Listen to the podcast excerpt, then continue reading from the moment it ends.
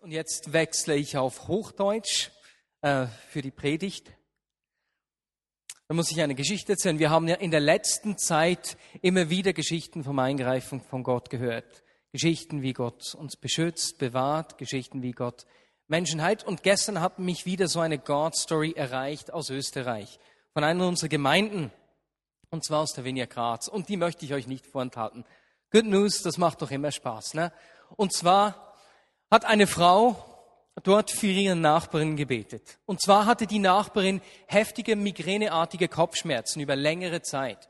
Und zwar kamen diese Kopfschmerzen von drei Zysten her, die sie im Kopf hatte. Und eine dieser Zysten war inoperabel. Auf jeden Fall musste diese Frau einfach jeden Tag heftige Kopf, äh, nicht Kopf, heftige Schmerzmittel schlucken, natürlich gegen diese Schmerzen. Und dann hat die Frau für ihre Nachbarin gebetet und auf einen Schlag sind einfach diese Schmerzen verschwunden. Und weil sie keine Schmerzen mehr hatte, hat die Frau dann auch die Schmerzmittel abgesetzt und musste in der Woche darauf ähm, zum Arzt gehen, zu der routinemäßigen Untersuchung. Und der Arzt hat sie untersucht und hat mit Erstaunen festgestellt, dass keine der Zysten mehr sichtbar war. Die waren einfach weg. Das ist nicht ermutigend. Das ist Wahnsinn, oder?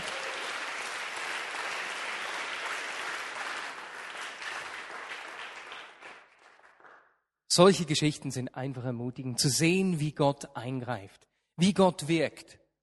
Und ich habe in den letzten Monaten dreimal über unsere Identität gesprochen.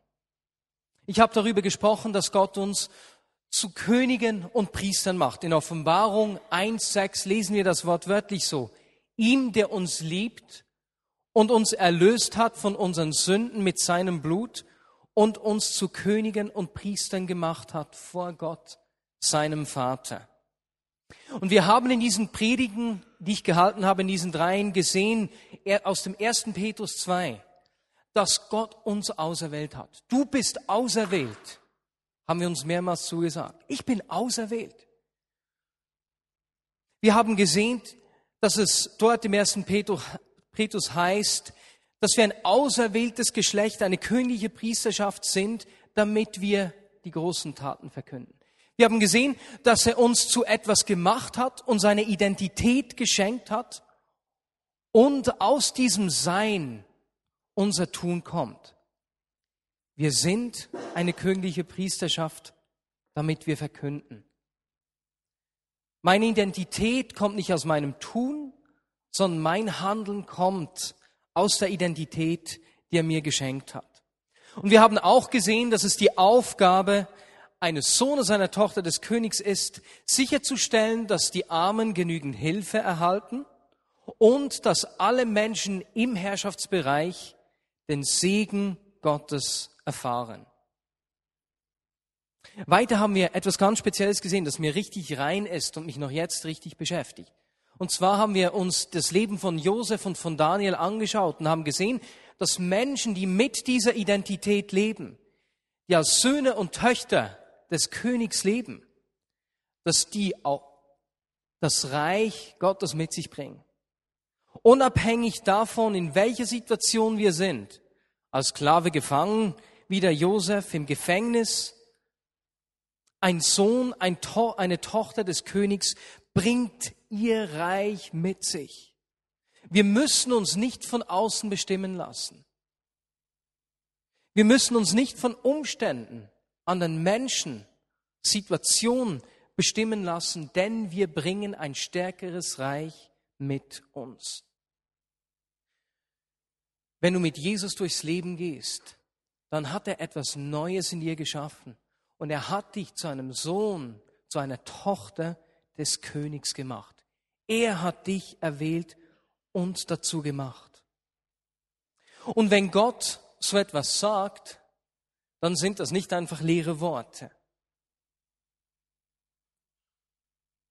Er sagt nicht einfach so, jetzt ha, bist du Sohn, Tochter des Königs, jetzt schau mal selbst, wie du das hinkriegst.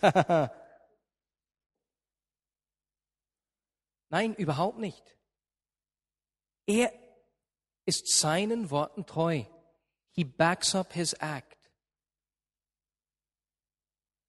Seine Möglichkeiten hören nicht auf dort, wo unsere Möglichkeiten aufhören. und er lässt uns seine Möglichkeiten zukommen. Und für uns ist es Zeit, dass wir als Söhne und Töchter des Königs zu leben beginnen. Das ist unsere Bestimmung. Wir können diese Möglichkeiten Gottes erleben und unsere Aufgabe ist es, die allen Menschen zugänglich zu machen. Nun ist es einfach so, dass wir uns oftmals überfordert fühlen davon. Ne?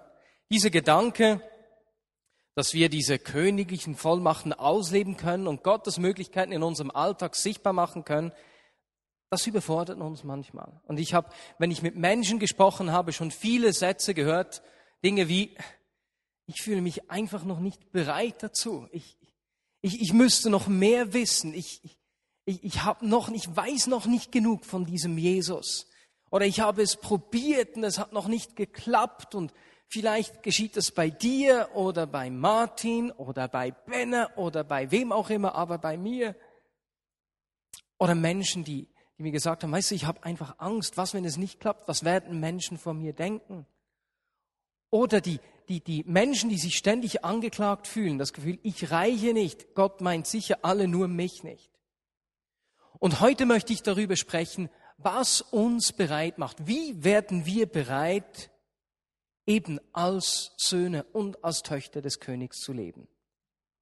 Und ich möchte anhand des Lebens der Jünger anhand einiger Stationen, die wir bei den Jüngern von Jesus beobachten können, was diese Dinge sind, die uns bereit machen. Was braucht es? Und wir werden sehen, dass es eine Bereitschaft braucht zu verstehen, eine Bereitschaft zu gehen und eine Bereitschaft zu sehen. Beginne bei dieser Bereitschaft zu verstehen. Jetzt nehmen wir mal die Jünger. Die Jünger von Jesus, die hatten wirklich beste Voraussetzungen. Ne? Sie waren einige Jahre mit Jesus zusammen.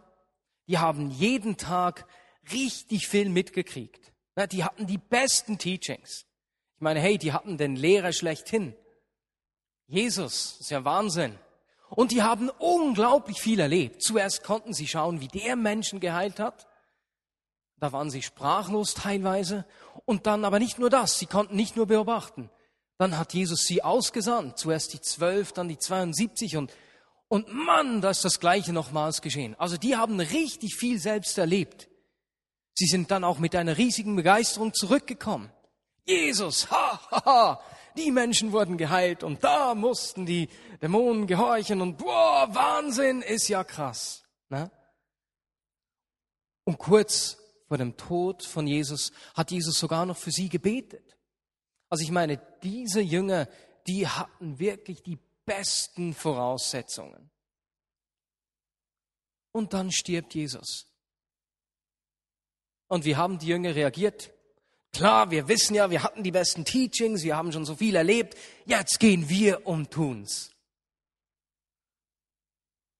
War das so? Nicht wirklich, ne? Die haben sich versteckt. Die, die haben sich davon gemacht aus Angst zuerst in alle Himmelsrichtungen weg, ne? Und dann, als sie wieder zusammengekommen sind, waren sie dann in dieser Kammer, haben die Tür geschlossen, dass ja niemand reinkommen kann. Petrus hat Jesus verleugnet. Und dann waren sie sogar zusammen und haben gesagt, weißt du was, ich gehe wieder fischen, ich gehe wieder meinen alltäglichen Gepflogenheiten nach. Jesus starb und obwohl die Jünger die besten Voraussetzungen hatten, die waren nicht bereit. Siehst du das? Die waren nicht bereit. Und das ist für uns eine spannende Beobachtung. Es gibt Dinge, die sind für uns wichtig und die legen ein wichtiges Fundament in unserem Leben. Ich will die Sachen nicht klein sprechen. Aber sie machen uns nicht bereit. Weißt du, wenn du den richtigen Leiter, den richtigen Lehrer um dich hast, das wird ein gutes Fundament legen. Du wirst viel lernen können, aber es macht dich nicht bereit.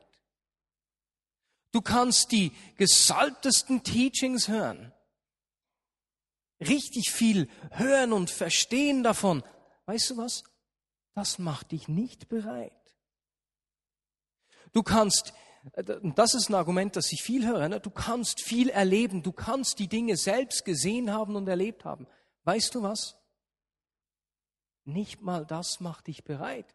Sonst wären die Jünger, die hätten bereit sein müssen. All das haben sie gehabt und das hat ein wichtiges Fundament gelegt, das später viel ähm, geholfen hat. Aber es hat sie nicht bereit gemacht. Weil Jesus hat ihnen einen guten Rat gegeben. Ihnen gesagt, hey Leute, bleibt in Jerusalem und wartet. Auf was mussten sie warten? Ja, rhetorische Frage schon fast. Hä? Auf den Heiligen Geist. Hä? Apostelgeschichte 1, Vers 8. Aber wenn der Heilige Geist auf euch herabkommt, werdet ihr mit seiner Kraft ausgerüstet werden und das wird euch befähigen, meine Zeugen zu sein. In Jerusalem, in ganz Judäa und Samarien und überall sonst auf der Welt, selbst in den entferntesten Gegenden der Erde. Was die Jünger bereit gemacht hat, war der Heilige Geist, der auf sie ausgegossen wurde. Und spannend ist hier zu sehen, dass selbst Jesus, er war 30, als er sein Wirken begonnen hat, ungefähr. Und was ist dem vorangegangen? Was hat ihn bereit gemacht? Er hat sich taufen lassen und der Heilige Geist kam wie eine Taube auf ihn herab. Und kurz darauf begann er sein Wirken. Und Leute, das ist der Punkt, den wir verstehen müssen um bereit zu werden. Ich habe dir eine richtig erfreuliche Nachricht. Das Warten hat ein Ende. Das Warten der Jünger ist vorbei. Der Heilige Geist ist am Pfingsten ausgegossen worden. Wir müssen nicht mehr warten, bis was ich weiß, was geschieht. Er ist ausgegossen. Er ist da. Wenn du ein Nachfolger von Jesus bist, dann lebt dieser Heilige Geist in dir. Er ist das Geheimnis. Dieser Geist ist ausgegossen und wir können uns immer wieder neu erfüllen lassen. Im Epheserbrief steht, lasst euch vom Geist erfüllen. Das geht dann auch nicht von einer einmaligen Erfüllung aus, sondern spricht davon, dass wir ständig erfüllt werden können von diesem Geist. Leute, die Vorzeichen haben sich geändert. Dieser Geist ist da. Alles, was nötig ist, dass wir bereit sein können, das ist geschehen was weder das richtige Teaching tun konnte, noch das richtige Vorbild, das geschieht durch den Heiligen Geist, der in dir lebt. Und folgende Aussage von Jesus macht die Bedeutung des Heiligen Geistes nochmals deutlich. Und zwar spricht er in Lukas 7 über den Täufer Johannes und er sagt dort, ich sage euch, ihr habt sogar mehr gesehen als einen Propheten. Er ist es, von dem es in der Schrift heißt, ich sende meinen Boten vor dir her. Er soll den Weg für dich bahnen. Ich sage euch, unter allen Menschen gibt es keinen größeren als Johannes. Und jetzt? Doch der Kleinste im Reich Gottes ist größer als er. Es gibt keinen bedeutenderen Menschen als diesen Johannes den Täufer, doch der Kleinste im Reich Gottes ist größer als er. Was verleiht dem Kleinsten im Reiche Gottes diese Bedeutung? Was hat der Kleinste im Reiche Gottes, das Johannes nicht hatte? Es ist dieser Geist Gottes, der in uns wohnt. Und weißt du, was das hier heißt? Ich und du, du bist einer dieser Kleinsten im Reiche Gottes, der so bedeutend ist, bedeutender als Johannes der Täufer. Siehst du deine Bedeutung? Ist es nicht unglaublich? Wir müssen verstehen, es ist getan, das Warten hat ein Ende. Dieser Geist ist hier, er lebt in dir, er ist der Schlüssel. Bereit zu verstehen. Wie werden wir bereit, als Söhne und Töchter des Königs zu leben? Das zweite ist diese Bereitschaft zu gehen. Wir sehen, die Vorzeichen sind gesetzt, dass du und ich als Söhne und Töchter des Königs leben können. Gottes Bedingungen sind erfüllt. Alles, was er tun musste, dass du und ich diese, diese Vollmacht ausleben können, das ist geschehen. Wir sehen es auch bei den Jüngern. Ne? Der Heilige Geist kam an Pfingsten und Mann ging das ab An einem Tag 3000, die, die sich der Gemeinde angeschlossen haben, die Jesus angenommen haben. Unglaubliche Dinge sind geschehen. Menschen wurden geheilt. Da war Rambazamba. Es war einfach richtig toll. Ne? Aber dann kam was, was ihre Bereitschaft auf die Probe gestellt hat. Relativ schnell. Und zwar begann eine große Verfolgung. Und wir lesen in der Apostelgeschichte, dass die Christen in alle Himmelsrichtungen fliehen mussten und nur noch die Apostel in Jerusalem zurückblieben. Jetzt bei uns in der Schweiz ist die größte Herausforderung oder das größte Problem, das unsere Bereitschaft angreift, nicht eine physische Verfolgung. Wir werden ja nicht verfolgt und man droht uns nicht, uns zu foltern und umzubringen. Ne? Uns verfolgen andere Dinge. So viele Möglichkeiten, so viele Gedanken, so viele Sorgen. Ich selbst, ich verfolge mich meistens am meisten.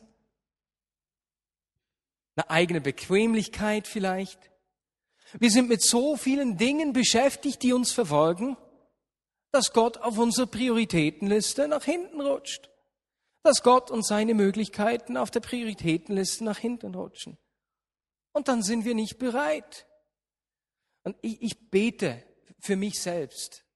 Ich, ich wünsche mir, dass Gott mir meine Prioritätensetzung in meinem Leben zu überdenken hilft.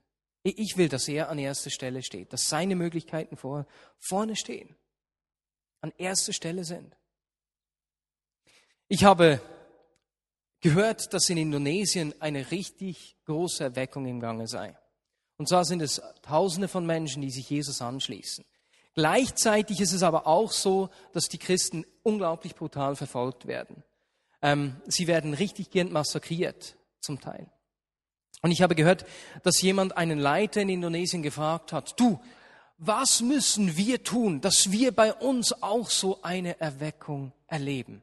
Dass auch so eine Erweckung bei uns beginnt. Was denkst du, was hat dieser Leiter gesagt? Betet für Verfolgung. Eine heftige Aussage. Hä? Verfolgung nimmt mich definitiv aus meiner Bequemlichkeit heraus. Also da ist gar keine Diskussion. Es gibt ein Problem an dieser Aussage. Sie hinkt insofern, als dass es ja nicht Gott ist, der eine Verfolgung schenkt. Genauso wenig wie es Gott ist, der Krankheiten bringt. Wenn Gott etwas tut, versucht der Feind das zu unterbinden, was Gott tut. Ne? Und Gott dreht den Spieß um und nutzt die Taktik des Feindes, um seine Möglichkeiten sichtbar zu machen. Aber der Gedanke ist dennoch herausfordernd. Brauche ich eine, eine Verfolgung, um aus meiner Bequemlichkeit gerissen zu werden? Etwas davon sehen wir auch bei den Christen. Ne? Apostelgeschichte 8.1. Noch am selben Tag brach über die Gemeinde in Jerusalem eine schwere Verfolgung herein. Alle, die an Jesus glaubten, flohen und zerstreuten sich über das ganze Gebiet von Judäa und Samarien. Nur die Apostel blieben in Jerusalem zurück. Und dann im Kapitel 11, Vers 19, die Christen, die sich in der Verfolgungszeit nach dem Tod des Stephanus über ganz Judäa und Samarien hin zerstreut hatten, zogen zum Teil noch weit und kamen bis nach Phönizien und Zypern und bis nach Antiochia. Aber sie machten die Botschaft Gottes nach wie vor ausschließlich unter Juden bekannt. Und ich kann mir vorstellen, dass sich die Juden, die Jünger überlegt haben, ne, am Pfingsten oder nach Pfingsten, sie haben sich daran erinnert, wow, das hat doch Jesus verheißen, dass der Geist kommen würde, wir sollten hier warten. Und dann hat er gesagt, wir sollen gehen bis von Judäa, Samarien bis ans Ende der Welt. Wie, wie machen wir das bloß? Sie haben sich studiert, überlegt, wie das geschehen könnte. Und was hat sie dazu gebracht, zu gehen? Es war die Verfolgung. Es gibt einen Teil der Verheißung Gottes, den wir erst erleben können, wenn wir bereit sind zu gehen. Diesen Teil der Verheißung Gottes sahen sie, als sie gegangen sind. Jetzt bei uns ist es so, dass wir manchmal dann einfach warten. Ne? Aber wie ich am Anfang gesagt habe, das Warten hat ein Ende. Er hat seinen Geist bereits ausgegossen. Und ich bete dafür, ich bete, dass ich bereit bin zu gehen, ohne dass es dafür eine Verfolgung braucht. Jesus schenkt mir die Bereitschaft zu gehen. Sind wir bereit zu gehen? Und das Dritte, was mich bereit macht, eben als Sohn, als Tochter des Königs zu leben, ist die Bereitschaft zu sehen. Und, und wir sehen eine der denkwürdigsten Geschichten im Neuen Testament in der Apostelgeschichte Kapitel 12. Es ist traurig und lustig gleichzeitig. Und zwar leidet die erste Gemeinde unter dieser heftigen Verfolgung. Immer wieder werden Christen gefangen genommen und gefoltert. Und nun herrscht in Jerusalem sogar noch eine große Hungersnot. Herodes hat verschiedene Mitglieder der Gemeinde festgenommen und schwer misshandelt. Jakobus, der Bruder von Johannes, äh, wird enthauptet. Und weil er sieht, der Herodes, dass das den Menschen Freude bereitet, lässt er auch Petrus gefangen nehmen. Und hier ist nun Petrus gefangen und er erwartet seinen Tod. Und die Gemeinde betet Tag und Nacht für ihn. Und dann geschieht das Unmögliche. Petrus kommt auf übernatürliche Art und Weise aus dem Gefängnis. Ein Engel führt ihn aus der Zelle. Petrus selbst denkt am Anfang, dass es nur eine Vision sei und realisiert erst mit der Zeit, dass es Realität ist. Und hier beginnen wir zu lesen. Apostelgeschichte 12, Verse 11 bis 16. Als Petrus zu sich kam, sagte er, es ist also wirklich wahr. Der Herr hat seinen Engel geschickt, um mich vor Herodes zu retten und vor dem, vor dem zu bewahren, was das jüdische Volk sich erhofft hat. Als ihm das klar geworden war, ging er zu dem Haus, das Maria gehörte, der Mutter von Johannes mit dem Beinamen Markus. Dort waren viele Christen versammelt und beteten immer noch für seine Freilassung. Petrus klopfte an das Hoftor und die Dienerin Rode kam, um zu hören, wer draußen sei. Als sie Petrus an der Stimme erkannte, vergaß sie vor Freude das Tor zu öffnen. Sie rannte ins Haus und meldete, Petrus steht draußen. Du bist nicht ganz bei Verstand, sagten sie im Haus. Und als Rode darauf bestand, meinten sie, das ist sein Schutzengel. Petrus aber klopfte und klopfte, bis sie schließlich aufmachten. Und als sie ihn sahen, gerieten sie außer sich vor Freude. Jetzt stell dir mal diese Szenerie vor. Ne? Petrus ist gefangen, die Gemeinde ist alle zusammen und sie beten für die Freilassung von Petrus. Jesus, greif ein, öffne die Tore dieses Gefängnisses, wie du das schon mal getan hast. Lass ihn frei, lass es nicht zu, dass er stirbt. Klopf, klopf, klopf. Es ist Petrus. Das kann nicht sein. Jesus, lass ihn frei, bring ihn aus dem Gefängnis. Hey, Petrus steht draußen. Nein, das muss ein Schutzengel sein. Gott greif ein. Schon etwas komisch. Dabei hatten sie schon mal erlebt, wie Gott jemanden aus dem Gefängnis gebracht hatte.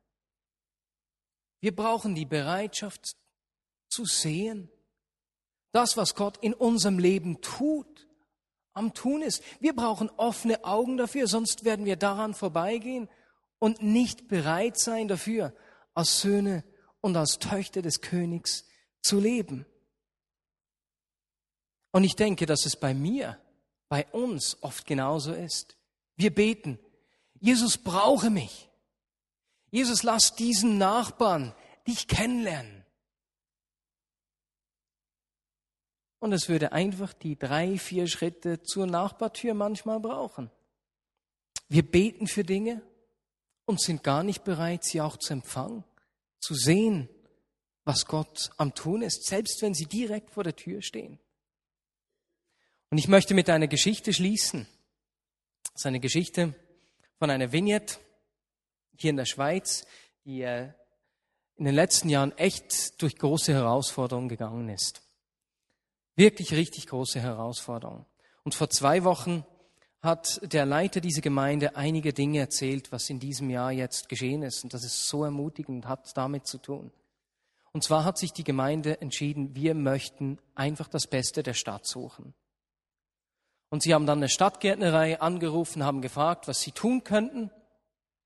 In dieser Stadt hat es einen Fluss und die haben dann gebeten, hey, äh, wir kriegen den Fluss hier nie sauber, also die, die Wege äh, beim Fluss könntet ihr nicht da mal was putzen gehen, ne? Müll zusammenlesen und so. Das hat die Gemeinde gemacht, das hat ihnen noch gefallen. Deswegen haben sie da nochmals angerufen und die haben dann gesagt, nun, wir haben eigentlich immer ähm, zwei Leute, die das ganze Jahr das Board, also den Rasen da am Rande dieses Flusses mähen und wir werden nie fertig damit. Könnt ihr nicht mal an einem Nachmittag das Board da mähen gehen?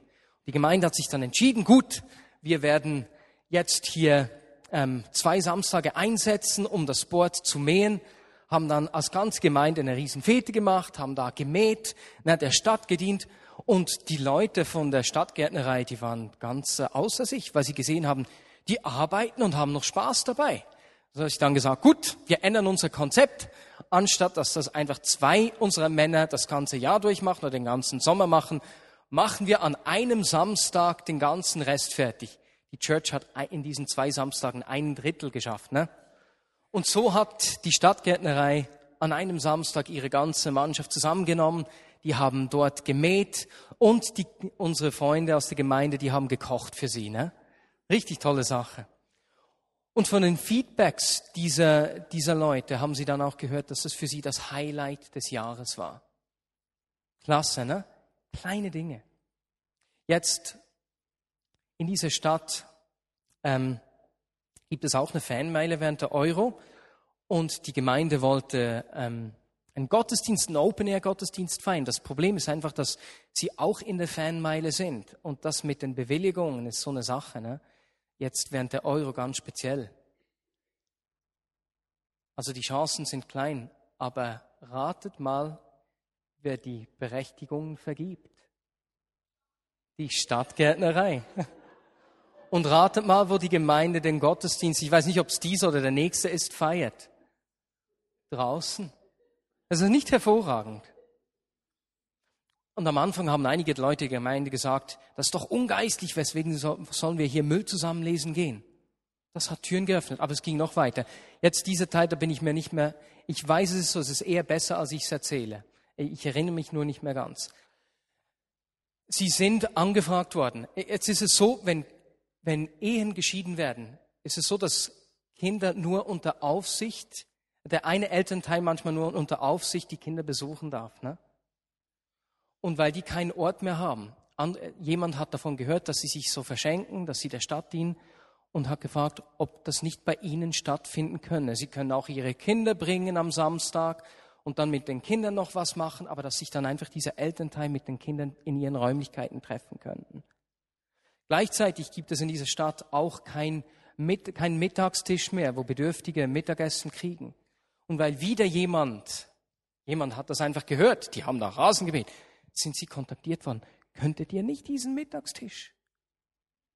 Und die Türen öffnen sich. Manchmal braucht es ganz wenig. Es braucht erstens die Bereitschaft zu verstehen. Alles, was es braucht, dass ich als Sohn, als Tochter des Königs lebe und seine Möglichkeiten sichtbar mache, ist geschehen. Der Geist ist ausgegossen. Und ich kann mich immer wieder füllen lassen. Es braucht eine Bereitschaft zu gehen. Nicht immer in ein anderes Land. Manchmal sind es eben schon nur die zwei, drei, vier Schritte zum Nachbarn. Oder die Schritte an den Fluss, die Schritte zur Stadtgärtnerei. Und es braucht die Bereitschaft zu sehen, was Gott tut, die Augen zu öffnen für das, was er am Tun ist. In zwei Wochen haben wir auch die Möglichkeit. Das ist einfach eine kleine Vorbereitung. Wir haben uns gesagt, wir wollen, also das haben wir schon vorher gesagt, wir wollen als Gemeinde einfach das Beste der Stadt suchen. Wir haben auch die Stadtgärtnerei angefragt. Es ist natürlich ermutigend, jetzt gehört zu haben, was das dort ausgelöst hat. Ne? Wir haben die Stadtbären gefragt, hey, wie können wir euch helfen? Wir haben bei einem Altersheim angeklopft. Ähm, wir werden an diesem Sonntag, am 29. vier Gottesdienste haben. Einen um ein Uhr, einen um drei, einen um fünf und einen um sieben. Alle, alle zwei Stunden haben wir einen Gottesdienst. Wird ein kurzer Gottesdienst sein. Und nach dem Gottesdienst wollen wir einfach zusammen auf verschiedene Arten und Weisen einfach das Beste der Stadt suchen, Menschen dienen. Wenn du Ideen hast, sei es du arbeitest in einem Krankenhaus und sagst, hey, es wäre cool, wenn eine Gruppe zu uns kommen würde, um einfach Zeit mit diesen Elternherrschaften zu ver verbringen. Oder sonst, du siehst in deinem Quartier, hier könnten wir was machen, ich möchte in meinem Quartier was machen, dann melde dich unbedingt bei mir. denn wir möchten uns unsere Stadt verschenken. Eine Sache müsste ich schon heute wissen. Und zwar hat, haben wir mit der Stadt Bern eben auch gesprochen, wie wir sonst helfen können. Und die haben gesagt, dass sie an diesem Tag etwa 50 Helfer noch bräuchten. Und wir haben bisher etwa fünf bis sieben zusammen. Ähm, das ist dann eben eine, die brauchen etwas Vorlauf, das müssen wir morgen melden. Man hätte zwei Möglichkeiten. Am 29. von 9 Uhr in der Früh bis 6 Uhr, also 9 bis 6, oder dann von 6 Uhr abends bis 2 in der Nacht.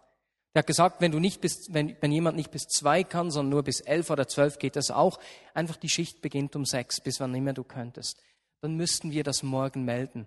Und ich wäre froh, wenn du hier bist und du kannst dir vorstellen, diesem 29. der Stadt zu helfen und dort als freiwilliger Helfer eben auf die ähm, Fanmeile zu gehen, dann melde dich doch nach dem Gottesdienst bei mir. Das wäre klasse. Super. Und jetzt möchte ich beten.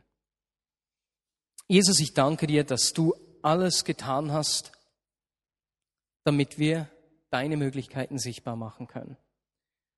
Ja, wenn wir lesen, dass der Kleinste im Reiche Gottes bedeutender ist als Johannes der Täufer, das ist eine ziemlich heftige Aussage. Ich danke dir, dass du mit deinem Geist in uns wohnst und dass du uns immer wieder neu, ständig erfüllst mit deinem Geist. Und Jesus, ich wünsche mir, dass wir nicht nur das erfassen, dass wir nicht nur diesen Teil verstehen, sondern ich bitte dich für uns um eine Bereitschaft zu gehen.